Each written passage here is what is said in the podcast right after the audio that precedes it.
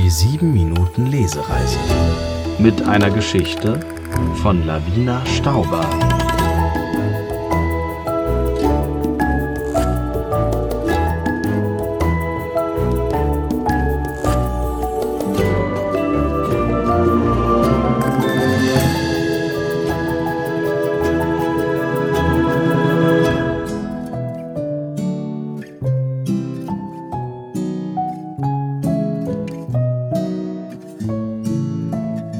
Von nebenan. Es ist Samstagnachmittag, als der kleine gelbe Laster vor dem Reihenhaus in der Sonnensiedlung hält. Zwei kräftige Männer tragen Möbel von der Ladefläche. Ein kleines Mädchen springt vom Beifahrersitz, einen Basketball unter ihren Arm geklemmt. Ihre roten Locken zotteln im Wind. Die kleine Martha stürmt freudekreischend die Treppe hinauf. Papa, Papa, ist das mein Zimmer? will sie wissen und zerrt einen der kräftigen Männer in einen kleinen Raum am Kopf der Treppe. Ein schönes großes Fenster gibt den Blick auf einen Basketballplatz im Hinterhof frei. Ganz ungeduldig wackeln ihre Beine vom Fensterbrett. Sie kann kaum abwarten, bis ihre Eltern ihr Himmelbett in ihrem neuen Zimmer absetzen. Noch nie hat sich Martha so auf das Schlafengehen gefreut. Ihre erste Nacht in ihrem neuen Zimmer. Mit der flachen Hand boxt sich Martha ihr Kopfkissen weich und kuschelt sich in ihre Decke. Beim Einschlafen hängen ihre Gedanken schon beim nächsten Tag und den neuen Freunden auf dem Basketballplatz.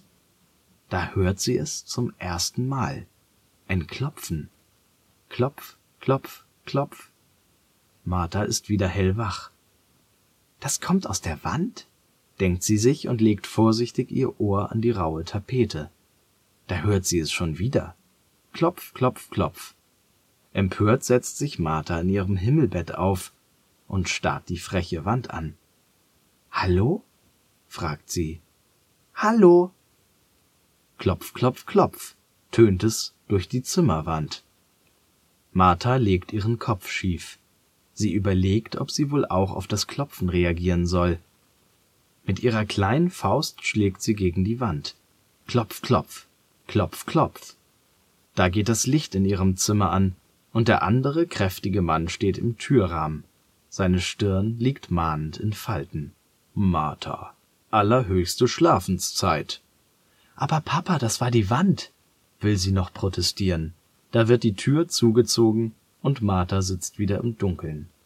Bäh, streckt sie ihrem Vater und dann der Wand ihre Zunge heraus. Sie klopft sich ihr Kopfkissen zurecht und haut sich erneut aufs Ohr. In ihrem Traum wirft sie Körbe. Da kichert es leise, aber glasklar. Hey, empört sich Martha. Klopf, klopf. Da ist doch wer. Das Kichern hinter der Wand wird lauter. Sag schon, wer du bist. Glucksend verschwindet das Gekicher und eine junge Stimme stellt dumpf fest, Wer du bist, muss ich nicht fragen. Du bist die Neue mit den roten Locken, nicht? Da steht ihr anderer Papa nun auch mit in der Tür. Martha, Schlafenszeit. Aber wirklich. Hebt er seinen Zeigefinger und Martha weiß, jetzt ist wirklich Ruhe gewünscht.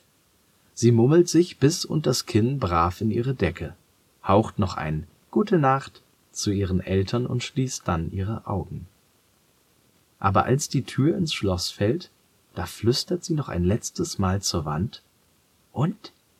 Wer bist du jetzt? Warte doch mal, flüstert die Wand. Dann bleibt es still. Am nächsten Morgen auf dem Basketballplatz baumelt Martha an dem Korb, um den Sportplatz zu überblicken. Sie ist auf der Suche nach der Stimme hinter ihrer Wand.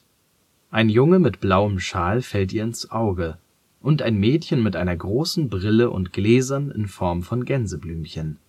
Sie kann es kaum abwarten, nachts wieder neben ihrer Wand zu liegen. Klopf, klopf, klopf, klopf, fragt Martha an. Ein Klopf, klopf, klopf antwortet. Bist du der Junge mit dem blauen Schal? will Martha wissen. Nee, antwortet die Wand.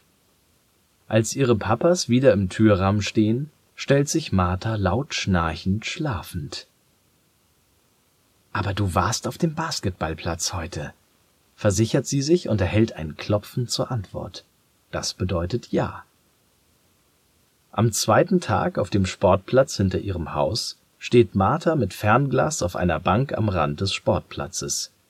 Sie entdeckt einen Jungen mit Cowboystiefeln und ein Mädchen mit Pandajacke. Doch als sie am Abend die Wand nach den beiden fragt, liegt Martha immer noch nicht richtig. Warum sagst du mir nicht einfach, wer du bist? fragt sie und erhält diesmal keine Antwort. Am dritten Tag, auf dem Sportplatz hinter ihrem Haus, beobachtet Martha den Hinterausgang des Nachbarhauses. Ihr Fernrohrblick wandert die Hausfassade hinauf. Und da entdeckt sie ihn. Ein junges Gesicht, das ihr aus dem zweiten Stock und dem Fenster neben ihrem Fenster entgegenblickt. Als sich ihre Blicke kreuzen, werden die Vorhänge hastig zugezogen. Empört klingelt Martha an der Haustür Sturm. Hey, ich weiß, dass du nicht auf dem Sportplatz bist, tönt ihre Stimme durch die Türe. Dann finde ich ja nie raus, wer du bist. Die Stimme hinter ihrer Wand antwortet hinter der Türe. Aber vielleicht magst du mich ja nicht, wenn du. Da wird die Haustüre aufgerissen und eine junge Frau steht vor ihr.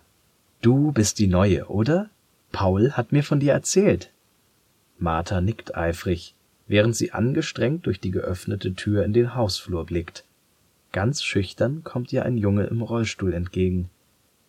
Ich bin Paul, murmelt er, und Martha erkennt die Stimme sofort wieder. Ich bin Martha, aber das weißt du ja, lächelt sie frech und wirft ihm den Basketball zu. Kommst du jetzt mit? Körbe werfen?